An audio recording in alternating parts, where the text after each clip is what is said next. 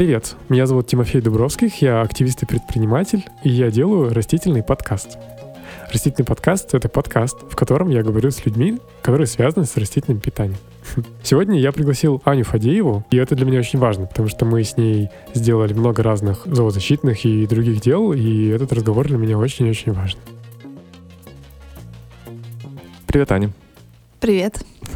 Спасибо, что пришла. Расскажи, пожалуйста, о себе, как ты себя идентифицируешь, чем ты занимаешься. Меня зовут Аня Фадеева. Сейчас я себя связываю с двумя основными вещами. Я руковожу дневным центром для людей в беде территория передышки. Это место, куда может прийти человек, который оказался на улице или в любой другой жизненной ситуации, принять душ, постирать одежду, получить чистое белье и заодно поработать с разными специалистами, социальными работниками, психологами, юристами, которые могут подсказать ему, как из этой ситуации выбраться. И вторая моя такая сейчас основная роль, я еще работаю экспертом центре Грани. Это независимый аналитический центр, ну, вот такие две основные сейчас ипостаси. В каком примерно соотношении они занимают твою жизнь? Или чем ты занимаешься каждый день? Ну, это на самом деле сложный вопрос, потому что нет ничего постоянного. В какой-то момент я больше погружена в деятельность Центра Грани. Мы организуем фестивали, проводим чемпионаты. А в какой-то момент я, наоборот, ну, полностью ухожу в социальную работу, в работу, можно сказать, благотворительного фонда. Оказалось, что это это тоже такая непростая вещь, как управлять организацией благотворительной, как делать так, чтобы она жила, росла. Тут я думаю, что важно сделать дисклеймер в том, что я имею непосредственное отношение к некоторым инициативам, о которых уже сказала или будет говорить Аня. И я сам работал в центре грани и помогал там территории передышки в том числе. Сегодня я занимаю позицию хоста, то есть я буду немножко снаружи на это смотреть, я буду стараться, но все равно знаете, что я ближе, чем кажется, к некоторым вопросам, это окей. И как это все произошло? что сейчас ты занимаешься полностью делами, которые связаны с некоммерческим сектором, потому что и то, и то является некоммерческими инициативами. Ну, это же не очень очевидный путь развития человека. И мало людей идут по этому пути. Очень хочется понять, да, может быть, есть какой-то быстрый ответ, или мы можем понять твой контекст, если ты скажешь, что было в детстве, чтобы мы поняли, как это случилось как-то сложно понять, в какой момент именно что произошло, потому что многие вещи, мне кажется, в любом случае происходят достаточно случайно. Но вообще у меня с детства было ощущение, что нужно делать что-то особенное, не похожее на других, может быть. Ну вот это просто какое-то внутреннее ощущение, которое тебя не покидает, что в какой-то момент должен случиться какой-то вот искра, толчок, что ты будешь чем-то заниматься таким значимым. Это, скорее всего, конечно, какие-то такие детские заблуждения, потому что куча людей работают в некоммерческом секторе, это не является чем-то сейчас э, таким уж прямо удивительным. И я не думаю, что у меня какой-то супер особенный революционный характер, но тем не менее было такое ощущение с детства. При этом я всегда была такой девочкой-отличницей, которая старается нравиться другим, и хочется, чтобы все вокруг были удовлетворены, поэтому в какой-то момент я обнаружила себя в высшей школе школе экономики, на факультете экономики, совершенно не понимая, зачем это нужно мне, как это может быть вообще связано с моим будущим. Я сейчас читаю книжку от сценариста Симпсонов, и он рассказывает, что он с детства всем говорил, что он хочет быть сценарным доктором, человеком, который переписывает сценарии чужие. И я думаю, вот это нифига, вот это вот убеждение с детства, что ты понимаешь, чем ты хочешь заниматься. Он даже понимал, где он хочет учиться, чтобы потом этим заниматься. У меня, конечно, никогда такого не было. Это был совершенно случайный выбор. Ну и экономика казалась таким нейтральным базовым образованием, которое можно потом куда-то конвертировать. Тем не менее, мне было очень скучно. Я была, наверное, в каком-то даже депрессивном немного состоянии от этого. Первая такая была штука, что я подумала, что можно отдать свои детские вещи в детский дом. И я, конечно, не знала ничего об этом, и мне было немного страшно. А сколько тебе было лет? Ну, вот это было, наверное, лет 15. Тогда только-только появлялись социальные сети, появилась ВКонтакте, набирала популярность. И я такой ребенок ВКонтакте, потому что вот, ну, буквально с такого ранимого юношеского возраста моя жизнь пропитана этой социальной сетью. Для меня это был такой выход в публичность. Я написала, что я хочу отдать детские вещи в детский дом. Мне написало около 15 человек, которые тоже хотят это сделать и которые готовы вместе со мной не только отдать вещи, но и устроить какой-нибудь детский праздник, квест. И это было такой первой искрой, что ничего себе можно вот так вот просто делать какие-то крутые вещи, интересные и, возможно, полезные кому-то. А ты написала на личной странице? Да, я написала Ого. на личной странице, а потом я сделала группу. Она называлась очень смешно «Подари улыбку несчастному ребенку». Но в тот момент еще было очень, мне кажется, мало каких-то вот на виду благотворительных фондов у нас в провинции. И поэтому это было ну, таким взрывным каким-то явлением. После этого все, моя жизнь покатилась по наклонной, потому что я поняла, что можно заниматься всякими разными классными волонтерскими делами. Это гораздо интереснее, чем учеба в университете, и это дает мне больше, на самом деле, даже каких-то практических э, знаний, как, как общаться с людьми, как находить партнеров, как организовывать какие-то мероприятия, проекты. Ну, вот это все прям вот на практике можно было изучать. Ой, подожди, я не понимаю. Ты сделала пост ВКонтакте, у тебя 400 друзей, 500. И из этих 500 людей насобиралось 15. Ну, кто-то репостил, видимо, друзья репостили, отреагировали их друзья, потому что из этих 15 я, может быть, знала двух-трех. Ну, например, вот я знаю, что у вас был также подкаст с Леоном, и он, например, один из тех людей, который откликнулся на этот пост, а я никогда с ним раньше не была знакома. Да. Ну и, соответственно, в какой-то момент я помню, что в газетах начали появляться публикации про приюты для животных, что они есть, но это были чаще всего очень негативные публикации, что там вокруг бегают крысы, студенты, которые живут рядом в общежитиях, жалуются на эти приюты. Ну, в общем, какие-то ужасные дыры в пространстве. И мы с подругой Жанной решили попробовать съездить в один из приютов, чтобы посмотреть, как там все на самом деле, может быть, начать помогать. Я никогда до этого вообще не общалась с собаками, не была как-то... Мне это не было близко, не было такого, что я очень жалею или люблю собак. Но так получилось, что в результате вот одной этой поездки я на два года погрузилась в работу приюта «Верность» и стала координатором волонтеров на какое-то время там. Это был такой мой первый опыт работы в некоммерческом секторе волонтерской. Вообще работа в защите животных, вот такой вот прямой, да, она очень выматывает, мне кажется, потому что когда, например, ты непосредственно занимаешься поиском партнеров, еды, пристройством собак, то очень быстро сталкиваешься с тем, что ты пристраиваешь одну собаку, через день приносит трех щенков, и этот процесс бесконечный, но он как бы не решает проблему системно, но тоже есть свои удовольствия. Тем не менее, вот через какое-то время я почувствовала, что у меня больше нет на это сил. Сколько тебе было лет? Наверное, уже ближе к 18-19. В тот момент я как раз заканчивала университет. С одной стороны, у меня уже было какое-то большое количество разного жизненного опыта из-за того, что в процессе поиска партнеров, в процессе какой-то помощи приюту, волонтеров, я познакомилась с разными-разными городскими активистами, политическими и неполитическими. Я увидела, как по-разному там к этому относятся разные люди. Я училась где-то еще некоммерческому менеджменту дополнительно онлайн. И, в общем, когда у меня наступило такое выгорание, связанное с работой приютов, я на некоторое время приостановилась, перестала этим заниматься, сделала себе перерывчик. И э, в это время тоже заканчивался университет уже. Как ни странно, я оттуда не вылетела, несмотря на то, что я потратила все время на волонтерство. И хотелось еще как вот я уже говорила, что с детства есть ощущение, что ты должен быть пай-девочкой и получать одобрение от людей. Хотелось как-то, чтобы близкие тоже, ну, там, родители, хорошо относились к тому, что я делаю. И оказалось, что в некоммерческом секторе можно не только быть волонтером, но еще можно работать, и есть организации. И так я попала в центр грани. То есть я буквально сразу после университета в 2010 году, когда мне было уже 20, меня взяли в центр грани. Это была такая конвенциональная вещь, что вот, смотрите, родители, у меня есть работа, мне платят там деньги, и я все еще продолжаю быть в некоммерческом секторе, это легально. Мы достаточно бодро двигаемся по твоей истории, и хочется немножко добавить здесь вторую линию, как минимум эту линию, связанную с э, веганством и вегетарианством, раз мы уж тут за круглым столом собрались. Получается, что когда тебе было, ты сказала 15, ты сделала этот пост. Было ли у тебя тогда какая-то диета особенная? 15-16?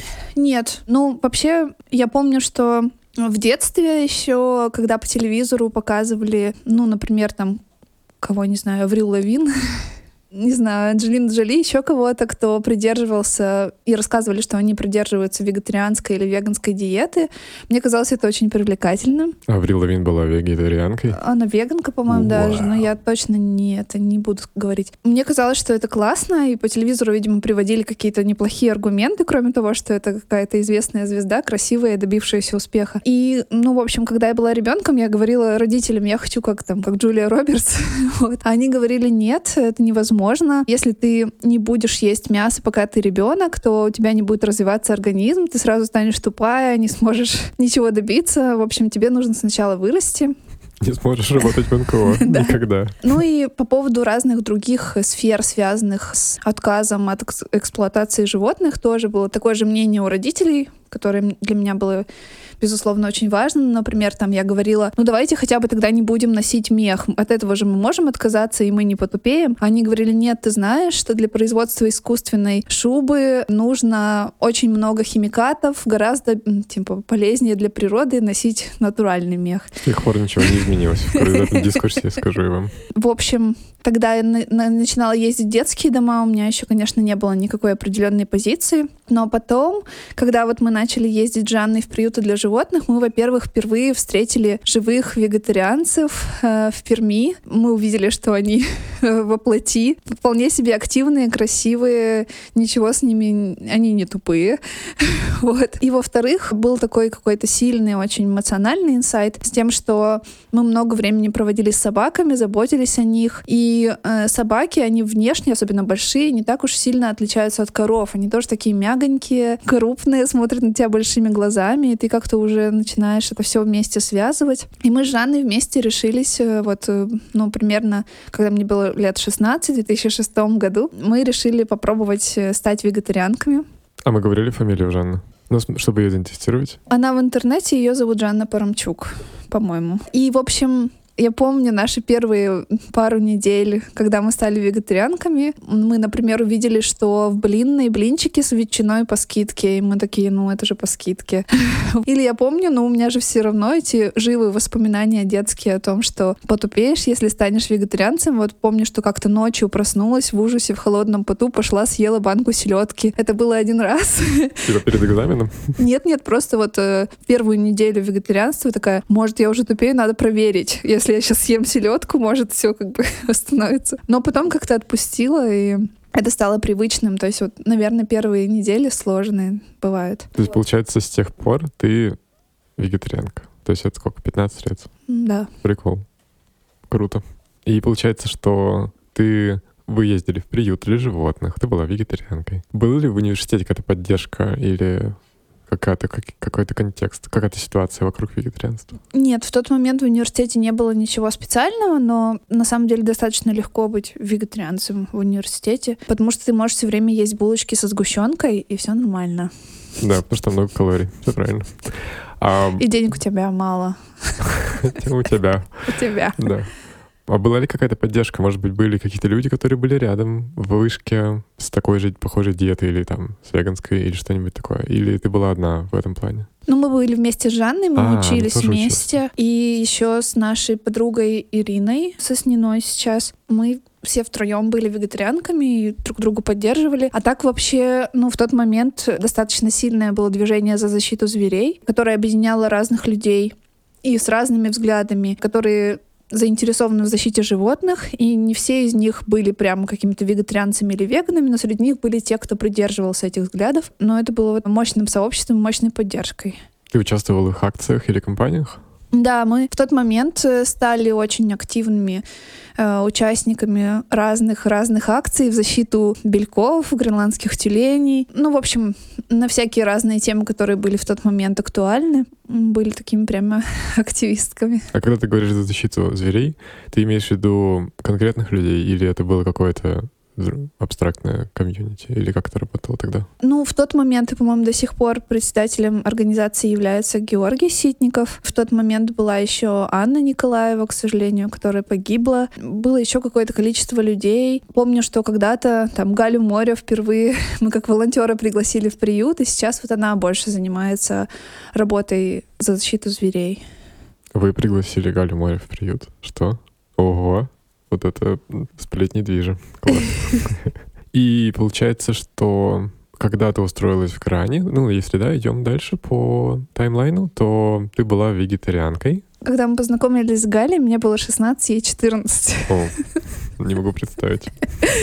Да. да, я была вегетарианкой. Это был такой интересный опыт в смысле, что в тот момент в центре грани не было других вегетарианцев, и поэтому все были очень как-то ошарашены этим. Потом, когда уже там, я в какой-то момент уходила из грани и возвращалась, там уже было 3-4 человека, которые так или иначе придерживались или пробовали вегетарианство, веганство. Но вот в тот момент это было прямо что-то удивительное и иногда даже, ну, может быть, неодобряемое. О, окей. А чем занимался тогда Центр Грани? Почему ты пошла именно туда? На самом деле, э, с одной стороны, у меня была подруга Ксения Димакова, э, которая работала в Центре Грани, и поэтому мне хотелось тоже там работать. А с другой стороны, мой э, научный руководитель Светлана Суслова в университете. Тоже в тот момент работала в центре грани, и она была единственный человек, который взял меня в вышке писать диплом на тему некоммерческой экономики, очень нетипичную, неисследуемую в, в тот момент в Пермской вышке, в Московской в то время. Это уже было отдельное направление исследований, в Перми нет. И, в общем, ну вот как-то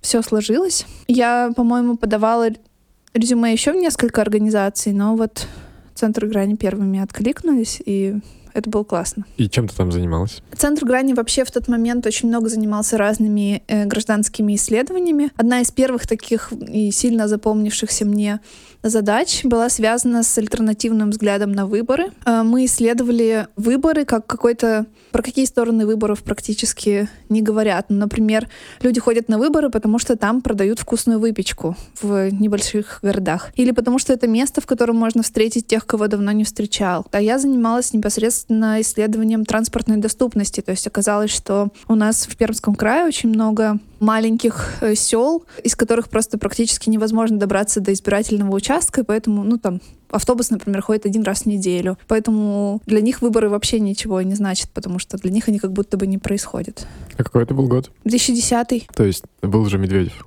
Я не помню. Ну, я тоже путаюсь. Какое у тебя было ощущение тогда по поводу этой работы? Типа, чувствовали ты себя позиционной или про, или как? Ну, честно говоря, я в тот момент чувствовала, что это просто работа. Да, она была немного более, может быть, гражданская, но просто работа. И что дальше? Тогда, когда ты уже начинаешь зарабатывать свои первые самостоятельные деньги, стал вопрос о том, как дальше жить, и нужно съезжать от родителей. И мы начали вместе с друзьями, вместе с ребятами, с которыми мы вместе там ездили в приюты и делали разные акции, мы вместе начали снимать квартиру и разные квартиры. И для нас это была такая как бы опыт, может быть, какой-то коммунальной жизни, такой коммуны, которая действует по каким-то особым правилам. То, что сейчас называют коливинг. У нас, то есть, были какие-то правила, по которым у нас организована жизнь внутри. Поскольку я уже заразилась этим вирусом активизма там в 2005-2006 году, то я не могла это оставить, и всегда параллельно центру грани были какие-то дополнительные вещи, которые мне самой было бы интересно сделать, и которые было бы классно сделать в Перми. Типа абсолютно бесплатные ярмарки фримаркета или живых библиотек и так далее. И когда мы начали жить вместе с друзьями, то один из наших друзей, он был несколько нас старше, но он был веган, и для меня это был такой, как бы, ну, немного некомфортный момент, что я в какой-то момент перестала приносить домой яйца или молоко, потому что просто мне почему-то не хотелось задеть его чувства. Я не знаю, были ли там какие-то особенные чувства по этому поводу. Я думаю, что на самом деле он к этому совершенно спокойно и нейтрально относился, но для меня это было как-то внутренне комфортно. И э, в какой-то момент я обнаружила, что я, например, там ем яйца и молоко только уже в переработанном каком-то виде, например, в булочках, ну или там не дома где-то, но, не, но вообще абсолютно не употребляю их в чистом виде. Потом я поехала на конференцию, которая была посвящена съемке видео для активистов, и встретила там Виталика, я, честно говоря, забыла его фамилию, но, в общем, Виталик, он жил в Мурманске, и он был экоактивистом, и он был веганом. И он был такой классный, активный, он очень как-то легко договаривался про веганскую еду на этой конференции с поварами. Для него это вообще не представляло никакой сложности. Он был очень активный. И я подумала, если человек в Мурманске за полярным кругом может быть веганом, то я, наверное, вообще выделываюсь, если я в Перми все еще как бы не веган. И я вернулась с этой конференции уже веганом. А, и получается, в вашей коммуне, каливинге, все были вегетарианцами и вегетарианками? Ну да, так получилось. И когда ты вернулась, получается, вас было двое? Да, нас было двое, и постепенно мы заразили остальных участников, и вот через какое-то время, ну, мы все были веганами и веганками. И это было в 2011 году. Были ли еще кто-то рядом, кто были веганами, веганками? Ну, в принципе, поскольку у нас было как бы такое вот э, активное сообщество, мы так или иначе все время с кем-то еще знакомились, участвовали в каких-то акциях. И, конечно, вокруг формировалось такое плотное сообщество. Я часто слышу от людей, которые, ну, например, вроде бы не так давно вегетарианцы, или наоборот давно, но они, видимо, не в активизме, и поэтому они говорят, я не знаю вообще ни одного другого человека, который был бы вегетарианцем, я не знаю, у кого спросить совета. А для меня это никогда не было вопросом. Всегда вокруг было куча людей, ну вот с того момента, которые разделяли эту позицию, разделяли ее раньше, может быть. Получается, что это 10 лет назад? Да. То есть ты 10 лет веганка? Получается, что вы жили вместе, ты работала, и ты делала всякие инициативы. Можешь рассказать, если хочешь, по поводу инициатив? На самом деле так много было всего, что уже сложно вспоминать, и как-то, может быть, уже кажется, как будто даже незачем. Но вот э, мы активно в какой-то момент делали абсолютно бесплатные ярмарки. Мне кажется, у нас супер классно получалось. Что такое абсолютно бесплатная ярмарка? Абсолютно бесплатная ярмарка — это такое мероприятие, на котором люди могут отдать вещи, которые им не нужны, и взять все, что им понравится, абсолютно без денег, без какого-то обмена. Это такой, э, такая практика новой экономики, это экономическая практика. И всегда это такая большая вечеринка всего бесплатного. Люди могут исполнять музыку, делать какие-то мастер-классы, все, чем они хотят поделиться. Вот этот вот дух всего того, чем ты хочешь поделиться, он прямо в воздухе стоял. Это всегда было очень такое яркое событие. И мы в какой-то момент их фигачили просто очень много, каждый месяц, я не знаю. Мы делали живые библиотеки. Это мероприятие, которое придумали в Дании. Оно о том, чтобы познакомить двух людей противоположных взглядов. Ну, например, человека child-free и того, который про, про life, да. Дать им возможность один на один поговорить, чтобы они поняли друг друга. И тоже в какой-то момент мы попробовали, получилось классно, и мы делали их очень много. В какой-то момент при поддержке «Белых ночей» делали уличные пианино, помнишь? Поставили в городе 17 пианино на улице, и они были все раскрашены пермскими художниками, чтобы все желающие могли на них поиграть. В тот момент все это, кажется, как будто так легко давалось. Ну, было нелегко. Ну, в основном, да, в основном, ну, то есть я участвовал тоже в этом проекте, и помню, что я там 10% чего-то делал. Ну, именно в... Ну, это мое воспоминание, что в основном это сделал ты, и я там, да. Так, что еще? Ну, может быть, из того, что вызывает у тебя, не знаю, гордость или... Ну, в какой-то момент я познакомилась с Тимофеем, который сегодня хост.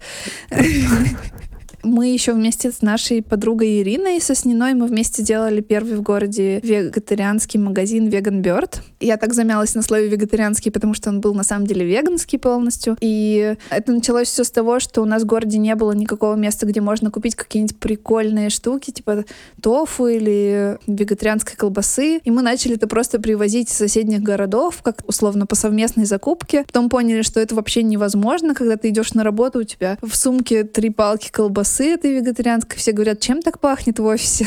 Мы уволились со своих работ. Все, по-моему, трое как раз и уволились.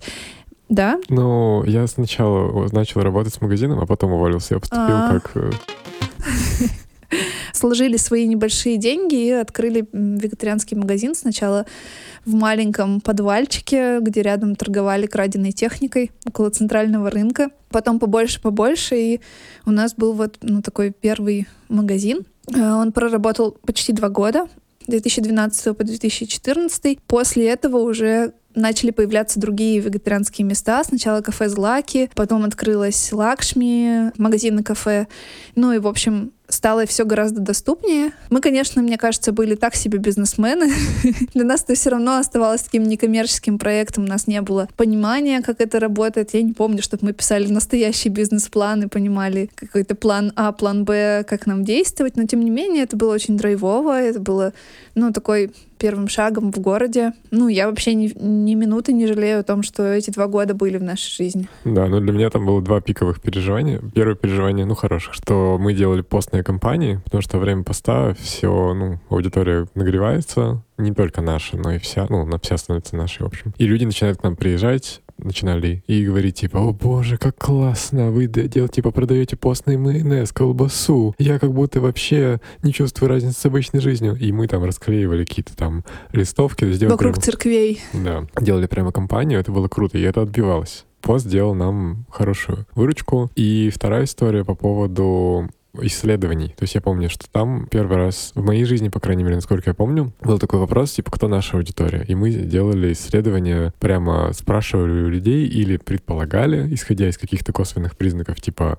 ирокеза на голове или, наоборот, стриженных ногтей, что это за аудитория и про что она. И там как бы у нас были разные точки зрения по поводу того, кто наша аудитория. И мы на бумаге, ну, там, в каком-то формате пришли к какому-то ответу, который был третьим не про то, что каждый и каждый из нас думали. И это очень круто. Я помню об этом как об опыте приземления когда мы там себе воображаем с разных сторон разные, исходя из наших личных каких-то проекций. А оказывается что-то третье, и, в общем, на это уже можно опереться, чтобы дальше строить бизнес. Да, интересно. Вот мне кажется, что мы никогда не проводили каких-то прямо полноценных опросов аудитории, но мы могли бы, это тоже было бы интересно. И вообще интересно подумать, если бы, например, оказались в каком-нибудь акселераторе или бизнес-инкубаторе, как бы это все вообще развивалось. Я предполагаю, что нам бы, ну, вообще сказали, что нам не стоит открываться, нет сейчас аудитории для магазина. Да. Ну, тогда я был в акселераторах с точки зрения виртуальных туров и все такое в то время, как я помню. И это было, ну, простите, это, для меня это было достаточно токсичным опытом, потому что это капитализм. Типа там очень четко, типа, есть деньги, работаем, нет денег, до свидания. А здесь явно, что нет денег, и они долгие. Да. И в этом плане, что потом открылась Лакшми. Я не хочу сейчас спойлерить твою личную историю, просто если веточку именно про деньги здесь сделать маленькую, что потом, потом открылась Лакшми, у них было 28 магазинов в Пермском крае и в Перми, Пермском крае и других регионах. Они как бы схватили аудиторию, которую нагрели там мы и, и все другие активисты активистки в мире, потому что эта тематика постепенно становилась популярной. И потом семья переняла эту типа эстафету. Ну, я так это вижу. Вот. И что сейчас в каждой семье есть этот уголок здорового питания. Иногда это не уголок, а прямо в центре, на входе огромная штука, где куча всякой классной еды. Это условно то, что было раньше в Лакшми, условно то, что было раньше у нас. И это как бы я очень рад, что вместо того, чтобы это было все в одном месте, там или там в 10 местах в Перми, куда надо ехать, это есть в каждом районе, в каждом супермаркете, не только в семье, но и в других супермаркетах. И в этом плане как раз вот сейчас, ну, деньги есть в этом рынке. То, что говорил Сергей Шаров в одном из интервью, что раньше они продавали, насколько я помню, типа там три баночки с льняным маслом, а сейчас они продают тысячу в какой-то период, там, неделю, в день, не знаю, в месяц. Вот, и это, ну, меня завораживает этот рост, который как бы чувство, которое я прожил. Да, ну я согласна с тем, что это очень хорошее, логичное развитие, когда вегетарианские специальные магазины становятся уже не нужны, когда это просто в твоем соседском супермаркете есть э, и растительные котлеты, и все, что ты можешь захотеть. Да, микрокомментарий сделаю еще, пожалуйста, что я, вот для меня очень как бы здесь ярким образом является то, что раньше, насколько я помню, всю Альпру, которая была в Перми, мы возили. И как бы в Перми именно вот там. Она была в метро и у нас. Больше нигде ее не было. То есть вся Альпра, которая была в городе, она была у нас на, на складе. Да, я, я да. помню даже, когда я как-то зашла в Red Cup и попросила, спросила, не делают ли они кофе на растительном соевом молоке. И они ответили, что вообще не, невозможно сделать капучино на соевом молоке, потому что это будет не капучино, а какой-то отстой. А сейчас просто, ну, мне кажется, уже почти невозможно найти кофейню, которая не готовила бы на растительном молоке. Ну да, и ну, в этом плане, что для меня важен контраст, короче, что раньше, типа, все молоко мы привозили в город, а сейчас оно есть в каждом супермаркете. И сейчас объемы несопоставимые. Что раньше это было там 4 коробки, а сейчас это 400 коробок. И это очень круто. Да. Ну, я как бы горд прикоснуться к этому процессу и быть его частью. Так, возвращаемся к тебе. Закончился магазин. Ты на это время уходил из грани. Да, и э, я вернулась обратно в грани после того, как мы закрыли магазин. Это был несколько сложный период для меня морально, потому что, представляешь, ты там свой первый собственный бизнес открываешь, выращиваешь его, и потом ты вынужден его закрыть. И это, конечно, удар. Тебе кажется, что ну, ты вообще ни на что не способен, неудачник. Вот. И в таком ощущении провала я, мне кажется, жила пару лет. И параллельно снова занималась, ну, как и во время магазина, и до этого занималась разными активистскими вещами. Через два года я помню, что я открыла глаза и поняла, что мы так-то кучу всего всего интересного, классного делаем. Может быть, даже больше после того, как магазин закрылся, и нам не надо столько энергии тратить на его поддержание. И жизнь, да, она полна всего классного. Вот в какой-то момент мы разговаривали с знакомой Наташей Логиновой, и она хотела сделать вместе какой-нибудь совместный проект. Ну, я достаточно скептически относилась к этой идее, потому что и так вроде много всего в жизни происходило. Но, тем не менее, я с ней встретилась, и мы с ней стали обсуждать и поняли, что обе очень сильно восхищаемся работой питерской организации помощи бездомным людям «Ночлежка». «Ночлежка» — это самая крупная и старейшая организация в России, которая занимается помощью бездомным. Она мне ровесница, и больше 30 лет. И что у нас в Перми нет ни одной светской, э, устойчиво работающей некоммерческой организации, которая бы занималась этой темой. Мы решили попробовать что-то делать в этом направлении. И в результате начинали с каких-то совсем маленьких вещей, типа договорились с парой ресторанов и устраивали благотворительные ужины для бездомных людей. И сейчас у нас работает дневной центр для людей в беде территории передышки. Это уже организация, в которой работает 11 человек. Там у нас нет своего приюта, но у нас есть мини-приют. Это мы арендуем комнату в хостеле, которая работает по всем правилам приюта. Ну и, в общем, занимаемся полностью социальным сопровождением, реабилитацией, насколько это возможно. Ну, какая-то вещь, которая выросла из одного разговора тоже совершенно случайно. И сейчас, получается, каким-то образом удается сидеть на двух стульях, совмещать две вещи, одновременно работу в центре грани и руководство дневным центром. Расскажи больше, пожалуйста, про активности дневного центра. Ты так вскользь пробежалась? Ну, дневной центр изначально задумывался как такое промежуточное место между улицей и какими-то более системными проектами реабилитации и восстановления жизни. То есть место, которое комфортное, безопасное, теплое, дружелюбное, в которое может прийти человек, который оказался в беде по любой причине, ну, просто окунуться в какую-то атмосферу принятия. Поэтому изначально мы создавали его как очень дружелюбное место, красивое, цветное и открытое к людям. Мы, например, до сих пор у нас эти дискуссии идут, но мы до сих пор не посадили на входе охранника, который бы создавал ощущение того, что ты ну, под каким-то контролем, надзором находишься, как в тюрьме или ну, в каком-то государственном учреждении. До сих пор большинство сотрудников девушки, хотя хотелось бы, конечно, больше какого-то гендерного равенства. Но, тем не менее, это тоже, мне кажется, создает ощущение ну, какого-то такого непротивостояния. Да? Э, в дневном центре есть бесплатная душевая, прачечная, есть медицинский работник, который может оказать первую помощь понять, нужно ли вызывать скорую, нужно ли ложиться в больницу. Есть склад одежды, средств гигиены, продукты, социальные работники, психологи юристы, которые с человеком могут поработать, понять, что делать. У всех ситуации абсолютно разные. И в каких-то случаях мы, например, помогаем оплачивать съемное жилье на некоторый период, чтобы люди могли ну, восстановить нормальную жизнь или помочь заселиться в какой-нибудь приют. У всех совершенно разные истории. Некоторым, например, нужно не это, а что-то другое. И с этим мы пытаемся разобраться и в зависимости от того, что человеку надо, ему то и предоставить. Я вообще в этой ситуации такой э, самый, как это сказать, человек, который болтает, но при этом меньше всех, мне кажется, делает, в том смысле, что я не занимаюсь непосредственно социальной работой сейчас с людьми и э, не погружаясь в их истории, знаю, что для этого есть специальные люди, которые знают, как это делать и обучались этому. Я лучше не буду к этому прикасаться на всякий случай. Мне кажется, у нас классная команда, в которой, ну, если какая-то сложная ситуация с клиентом возникает, мы ее обсуждаем вместе, вместе ищем решение. А э, каждый день что-нибудь новое происходит, это всегда такое живое пространство. Ты сказала вначале по поводу того, что ты считаешь, насколько я помню, что работа в некоммерческой сфере — это не такая уж и редкая работа, что сейчас куча людей в этом рынке. И мне кажется, честно говоря, что это немного пузырь. Ну, что ты тусуешься с людьми в этом рынке, и типа, ну, тебя знают в России, и у тебя есть куча классных контактов, и ты ездил по конференциям и всяким тренингам. И, может быть, не знаю, как ты это ощущаешь? Ну, я скорее говорю, что в динамике сейчас с каждым днем все больше и благотворительных фондов, и другого типа общественных организаций. Даже там в каком-нибудь Краснокамске, например, э, коммерческие компании уже говорят, что они завалены предложениями от разных некоммерческих организаций о партнерстве и благотворительности. Ну, значит, и в Перми тоже примерно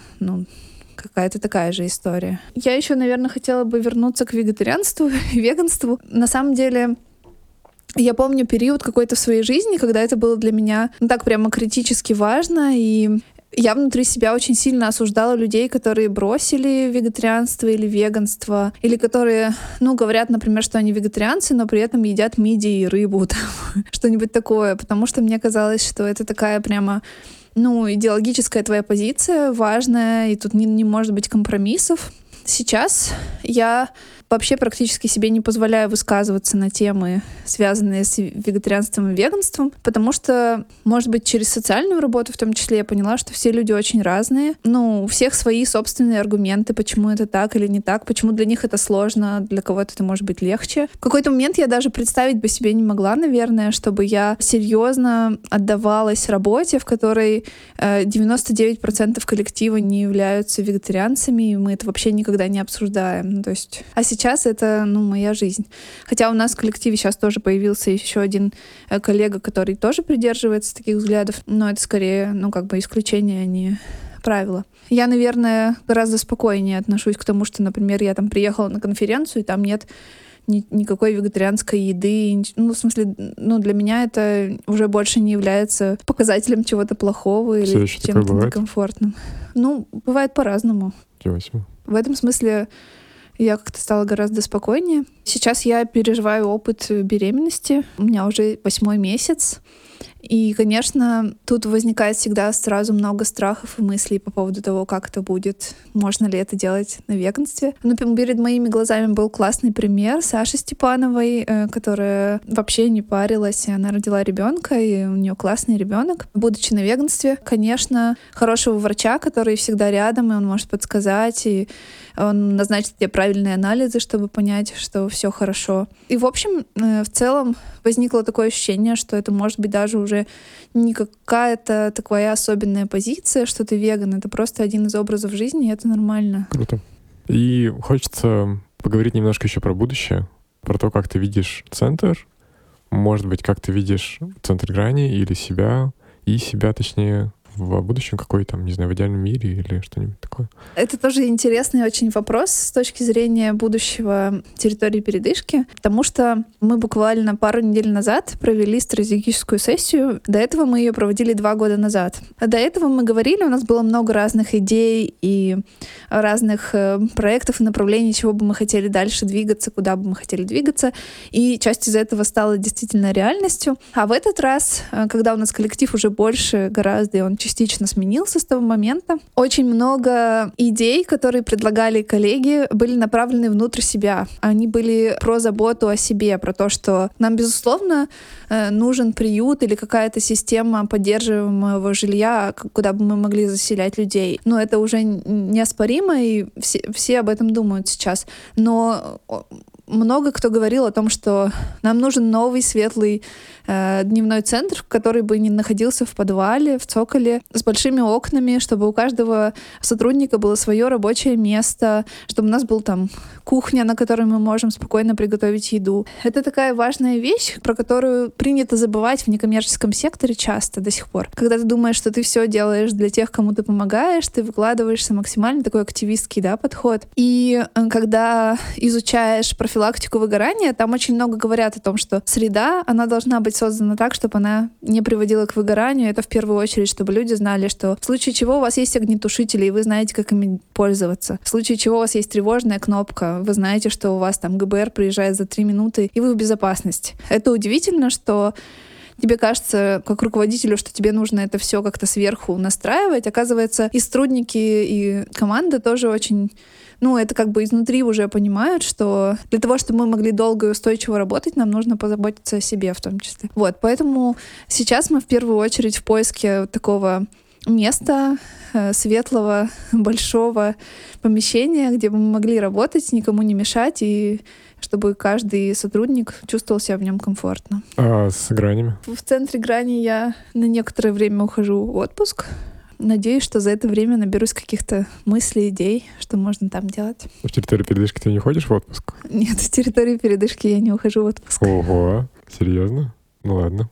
А, у тебя лично, как ты видишь свое будущее Пока что есть еще вещи, которые хочется попробовать э, сделать в Перми и в той сфере, в которой я э, работаю, в сфере помощи бездомным. Поэтому пока что, ну, хочется попробовать поэкспериментировать, пробовать разные вещи в Перми. Ну, я, конечно, никак не могу сказать, что там в десятилетней перспективе я все еще буду заниматься тем же самым и буду все еще находиться в этом же городе. Мне кажется, это классная возможность, которую нам предоставляет новое будущее и новое активное, в том числе старость, старение, что ты можешь и в 60, и в 80 поменять сферу деятельности, и это абсолютно нормально, это вообще очень завораживает. Угу, круто. Спасибо тебе. Спасибо тебе. Этот разговор был записан в июне 2021 года, и если вам интересно следить за другими подкастами, то подписывайтесь на нас в социальных сетях или на платформах. Пока.